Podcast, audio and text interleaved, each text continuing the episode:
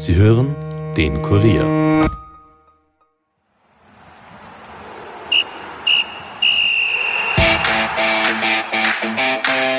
Beinahe hätte es für Rapid mit einem Punkt in Salzburg geklappt. Slatko Junusovic hatte aber etwas dagegen. Über den 3-2-Sieg vom Tabellenführer Salzburg gegen Rapid will ich heute mit dem Kollegen Alexander Huber sprechen. Und wir thematisieren auch den Rapid-Präsidentschaftswahlkampf, der langsam aber doch in die entscheidenden Wochen geht und Ende November einen neuen Präsidenten bringen wird. All das und mehr jetzt in einer neuen Episode. Mein Name ist Stefan Berndl und ich wünsche euch viel Vergnügen. Nachspielzeit, der Fußball-Podcast von und mit der Kurier Sportredaktion.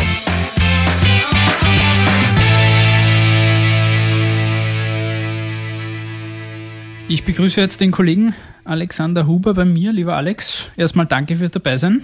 Servus Stefan, hallo. Wir wollen nicht nur auf das 2 zu 3 Rapids in Salzburg zurückblicken, sondern auch über den Präsidentschaftswahlkampf reden. Da hat sich ein bisschen was getan wieder in der Zwischenzeit. Erst einmal aber zum Spiel am Sonntag. Salzburg ist bereits 2 zu 0 vorne gewesen. Rapid hat dann auf 2 zu 2 ausgeglichen, am Ende dann aber doch 2 zu 3 verloren, dank eines Traumfreistoßes von Slatko Junusovic. Dabei haben die Rapidler in diesem Spiel zwei Elfmeter verschuldet. Salzburg hat klar die besseren Chancen, mehr Torschüsse und mehr Ballbesitz gehabt. Muss man sagen, am Ende ist das Ergebnis zwar knapp, aber der Sieg hochverdient für Salzburg. Ja, so kann man es zusammenfassen. Also Salzburg hat deutlich mehr Chancen gehabt. Rapid hat, kann mich erinnern, an eine vergebene Chance durch Schwab. Äh, sonst waren die beiden Angriffe auch Tore. Äh, das heißt sehr effizient, was ja sonst oft ein Problem bei Rapid ist. Und deswegen ist es natürlich aus Rapid-Sicht äh, bitter, wenn man mit der letzten Aktion dann noch das 2 zu 3 bekommt. Aber vom Spiel her war es jetzt zum Beispiel klarer als das äh, 0 zu 2 in der ersten Runde beim Heimspiel, wo ich mich erinnern kann, dass 10 Minuten vor Schluss der Christoph Gnasmüller eine riesen Chance auf den Ausgleich gehabt hat. Also da war es da enger, aber im Endeffekt bleibt das, was auch im Cup-Spiel übrig geblieben ist, am Ende gewinnt dann doch Salzburg.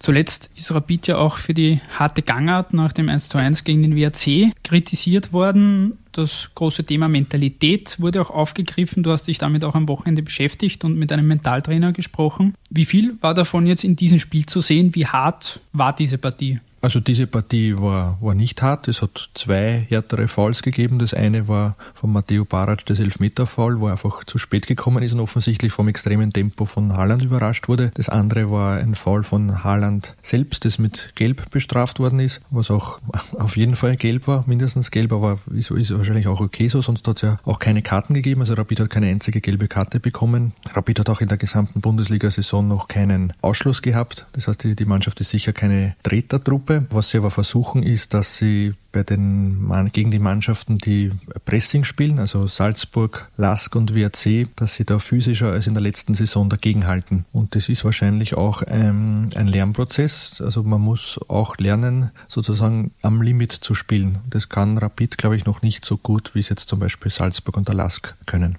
ist diese, dieser physische Aspekt vor allem auch ein Verdienst von Trainer Didi Kübauer, so wie der Kollege Blumenschein letzte Woche im Podcast meinte, so spielen Kübauer Teams normal sehr physisch und mit sehr viel Einsatz. Ähm, also das Physische liegt auch daran, dass da generell die Mannschaft besser beisammen ist als letzte Saison. Da ist damals, äh, das ist jetzt fast schon wieder vergessen, aber das war sicher ein, einer der ganz, ganz wesentlichen Punkte, warum die Saison so schlecht war. Da ist im Sommer in der Vorbereitung einiges schiefgegangen. Da hat es im Trainerteam Streitereien gegeben, wie man die Konditionsarbeit anlegt und das Fitnessprogramm. Das hat sich halt dann ewig lang noch hinten nach rausgezogen und dieses Problem gibt es nicht mehr. Also da wird an einem Strang gezogen. Die Mannschaft hat, glaube ich, auch erkannt, dass sie da aufholen muss und deswegen ist einfach mehr Kraft da. Was sie auf jeden Fall verändert hat, äh, ist die Leidenschaft. das stimmt, dafür steht die Küber auch und das, da, da, ähm, dazu passen auch die Spieler, die verpflichtet wurden. Also jetzt zum Beispiel Filip Stojkovic war bei Roter Stehen als, als sehr leidenschaftlicher Spieler, teilweise auch Kapitän bekannt und so was man bisher bei Rapid gesehen hat, da passt er auch äh, perfekt rein oder der Taxifuntas, der glaube ich momentan alle, alle Sprintrekorde in den Rapid-Datenbanken äh, übertrifft. Also da wurden auch bewusst Spieler geholt, die das verkörpern.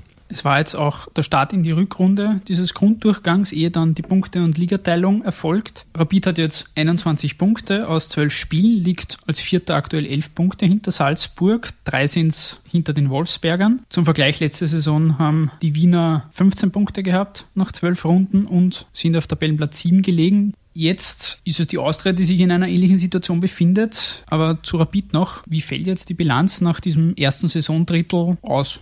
Ich würde sagen, es ist in Ordnung. Nicht mehr, aber es ist in Ordnung. Und so wie es der Sportdirektor Barisic letzte Woche auch klargestellt hat, die Mannschaft ist erst am Beginn eines langen Weges. Sie haben das vielleicht im Sommer gar nicht so offensiv kommuniziert, wie es intern durchgedacht wurde. Es soll sich wirklich vieles verändern. Ähm, es sollen viel mehr junge Spieler nachrücken, die auch laufend Chancen bekommen. Und äh, deswegen hat sich auch sozusagen das, das innere Team eingeschworen, dass man dieser Rapid-Mannschaft Zeit gibt was ein bisschen untypisch ist, wenn Hütteldorf immer alle sehr schnell sehr nervös werden. Aber gerade diese Kombination Barisic-Kübor bekommt wahrscheinlich auch mehr Zeit als andere oder als jetzt zum Beispiel das du Juricin Bickel bekommen hätte. Und ich merke im, im, im, Stadion, das ist jetzt vielleicht, wenn man es irgendwie nur im Internet verfolgt oder, oder hier und da im Fernsehen zuschaut, gar nicht so spürbar. Das kommt extrem gut an. Also es ist jetzt nicht so, dass jeder Jugendspieler, der reingeworfen wird, dann gleich ein Publikumsliebling ist, aber die die, die Zuschauer, die jetzt auch wieder mehr werden, honorieren einfach, dass da nach langer Zeit wieder mehr Nachwuchsspieler zum Einsatz kommen, dass mehr Spieler eben mit Leidenschaft wie Taxi Funtas da sind, denen dann auch die natürlich die Mängel, die sie dann auch haben, eher verziehen werden. Also die allgemeine Anerkennung von Rapid im Stadion ist ganz anders als letztes Jahr und da ist Platz 4 eigentlich auch gar kein großes Problem, wo man, wobei man normal sagen muss, Rapid sollte schon unter den Top 3 sein, aber da unterscheidet sich, glaube ich, die Rapid-Welt vor Ort ein bisschen von der Rezeption in der Öffentlichkeit. Also da hat sich in Hütteldorf sehr viel ähm, in den letzten Wochen und Monaten zum Positiven gedreht. Wenn da jetzt eine große sportliche Misserfolgsserie begonnen wird, wird das, glaube ich, auch so bleiben. Also da, da, ist, da ist ganz anders. Wenn man, wenn man beim Stadion dann innen drinnen sitzt, spürt man, dass die Energie eine andere ist als noch in der letzten und vorletzten Saison. Ein Wort noch zu Salzburg. Die haben ja unter der Woche unglücklich in der Champions League gegen Napoli verloren, 2 zu 3. Jetzt dieser 3 zu 2 Sieg gegen Rapid, der knapper ausgefallen ist, als es in Wahrheit das Spiel hergegeben hat. In der Tabelle ist man noch ungeschlagen, liegt drei Punkte Punkte vor dem LASK, jetzt nach diesem 3 zu 2 Sieg gegen Rapid. Davor war es ein 1 zu 1 gegen Sturm. Wie weit ist Salzburg in der Liga tatsächlich aktuell weg? Ich würde es vielleicht eher umgekehrt erzählen. Der LASK heute das hohe Niveau vom letzten Jahr. Der WRC ist meiner Meinung nach noch einmal besser geworden. Rapid ist besser als letzte Saison. Sturm ist, ist, ist mittlerweile, finde ich, auch zumindest auch effizienter und wahrscheinlich auch insgesamt ein bisschen stabiler als letztes Jahr. Das heißt, ähm, es liegt nicht an der Konkurrenz, dass Salzburg äh, wieder vorne ist, weil die ist im Schnitt besser geworden, sondern es liegt einfach an der ganz großen Stärke von Salzburg und das wird wahrscheinlich auch länger so bleiben. Ganz andere Probleme, wir haben es vorher schon kurz angesprochen, hat die Austria. Die sind in der Situation aktuell, in der Rapid letzte Saison war. Man ist weit entfernt von diesem ominösen Strich, dem sechsten Platz. Man kriselt da vor sich hin, hat jetzt gegen WSG Tirol verloren. Jetzt kommt es zum Duell mit dem LASK, nicht unbedingt der einfachste Gegner in dieser Situation. Der LASK hat 29 Punkte und damit bereits 17 mehr als die Austria. Siehst du, abgesehen vom Tabellenplatz, wenn wir letzte Saison hernehmen, Rapid eben siebter und hat sich schwer getan, da nach oben zu kommen. Jetzt die Austria. Gibt es da Parallelen zwischen den beiden Situationen? Also die Tabellensituation ist sehr ähnlich. Unterschiede gibt es aber auch ganz wesentliche. Wenn man sich zurückerinnert, Rapid hat letztes Jahr mit einem, sagen wir doch, sehr beachtlichen Schlussspurt in Moskau und gegen die Glasgow Rangers den Aufstieg im Europacup geschafft. Das heißt, es hat das ganze Leid in der Liga ein bisschen gemildert für die, für die Fans. Es wurden Millionen verdient. Man hat im Cup ähm, laufend auswärts Bundesliga-Konkurrenten geschlagen und ist bis ins Finale gekommen, hat dann im Endeffekt nichts gebracht, aber trotzdem der Finalenzug war auch ein bisschen so ein, äh, sozusagen eine zweite Möglichkeit, irgendwie die Saison noch zu retten. Ja, und dann im Vergleich, die Austria ist im Europacup ausgeschieden, ist in, im Cup ausgeschieden, also es bleibt wirklich für eine positive Erzählung nicht mehr viel übrig. Was der Austria aber bleibt ist, das ist jetzt zumindest meine Meinung, der Peter Stöger ist ein toller Funktionär und Mensch, der Christian Ilzer ist aus meiner Perspektive ein guter Trainer. Das heißt, da sind sie eigentlich gut aufgestellt und aus dem müssen sie versuchen, dann doch noch die Saison irgendwie zu retten. Bevor wir auf den Präsidentschaftswahlkampf eingehen, noch ganz kurz am Wochenende. Jetzt unter der Woche warten noch einige ÖFB Cup Partien, auf die gehen wir jetzt nicht ein, weil die gerade aktuell beginnen und dann laufen. Am Samstag wartet das Spiel gegen SK St. Pölten. Die sind Tabellenletzter, haben zuletzt gegen Sturm 0 zu 4 verloren. Du hast die Effizienz der Grazer jetzt schon angesprochen. Das ist und muss ein Pflichtsieg für Rapid sein. Ja, da widerspreche ich nicht. Aber traust du St. Pölten da tatsächlich irgendwas zu oder, oder wird der Rapid, so wie sie aktuell drauf sind, keine oder sollte keine Probleme haben? Also ich bin ja oft bei den St. Pölten-Spielen und mir erinnert die Situation ein bisschen äh, an die Situation damals, an die Vor-Kübauer Zeit unter Oliver Lederer. Da hat die Mannschaft auch versucht, mit einem ordentlichen Konzept, ordentlichen Fußball zu bieten und es ist sie einfach nicht ausgegangen. Und es war immer wieder so, dass die Mannschaft gut gestartet ist, dann unglücklich oder durch einen Eigenfehler das 0 zu 1 bekommen hat und dann war eigentlich das Licht aus. Das wirkt momentan auch ein bisschen so. Ich würde gerne mal sehen, wie es der Mannschaft geht, wenn sie in Führung geht. Dann traue ich St. Pölten schon einiges zu. Also die sind jetzt nicht ganz so schlecht. Also der Kader ist ja auch im Großen und Ganzen noch der, der vor ein Jahr war, wo der Didi Kübauer St. Pölten auf Platz 2 geführt hat. Aber beim Spiel in Hütteldorf sind sie natürlich krasser Außenseiter. So, dann jetzt zu dem Thema, das jetzt auch wieder aktuell geworden ist, nachdem das jetzt schon lange läuft und auch noch ein paar Wochen uns begleiten wird. Und zwar der Kampf um das Präsidentenamt bei Rapid. Da ist auch Rapid wieder ganz eigen im Gegensatz zu allen anderen Vereinen. Da hat sich ein ganz eigenes Drama zugespitzt um diesen Posten. Als wir das letzte Mal gesprochen haben, ging es gerade darum, dass die Bewerbungsfrist zu Ende geht und dass sich drei Kandidaten da gefunden haben. Jetzt ein paar Wochen später geht es in die Schlussphase. Im November wird es dann eine Entscheidung geben. Am 25. November wird gewählt. Jetzt am Dienstag, Nachmittagabend, wo wir das Ganze aufzeichnen, hat sich wieder etwas Neues getan. Kannst du uns da ein bisschen auf den aktuellen Stand bringen? Ja, also die äh, länger verhandelte Fusion ist äh, fixiert. Äh, Roland Schmidt und zwei Mitstreiter seiner Liste fusionieren mit der Liste Grünes und Roland Schmidt tritt als Nummer eins an. Vizepräsident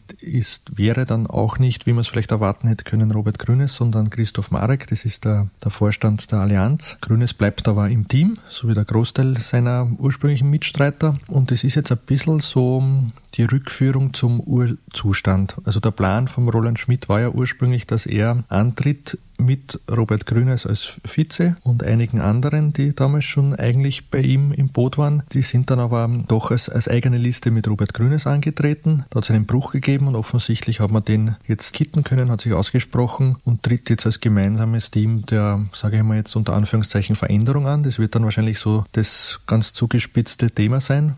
Mehr Veränderung als bei der Liste Bruckner und ähm, das wird ein spannendes Duell. Was heißt diese Fusionierung jetzt einerseits für die Liste Bruckner und auch für das Wahlkomitee?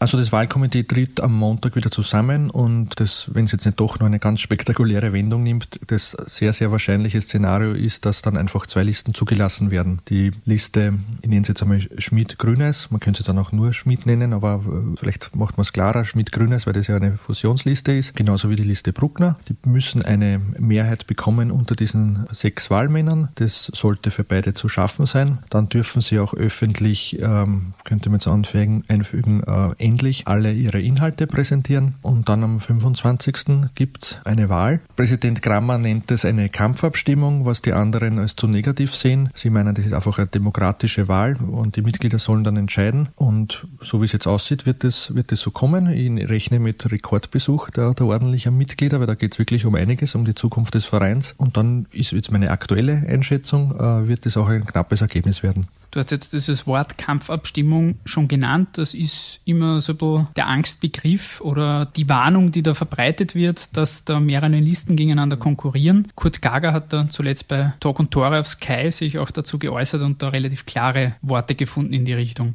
Man sieht ja, ähm, wie viele Leute sich für Rapid interessieren und man sieht es auch bei der Kandidatenliste. Und es ist ja eine, ein Glück, eine Ehre, dass bei Rapid sich drei so honorige Persönlichkeiten wie Bruckner, wie Roland Schmidt, wie Grünes um die Präsidentschaft bemühen. Ich, wir reden hier immer über Ausschluss. Ich, hab, ich verstehe überhaupt nicht genauso wie viele Rapid-Mitglieder oder Rapid-Sympathisanten nicht, wieso man hier immer über Ausschluss reden muss. Fakt ist, wenn ich eine klare Linie fahre, dann bin ich bereit, diese drei Leute zuzulassen zur Wahl. Absolut. Wir sind ja, wir leben ja nicht im Kommunismus.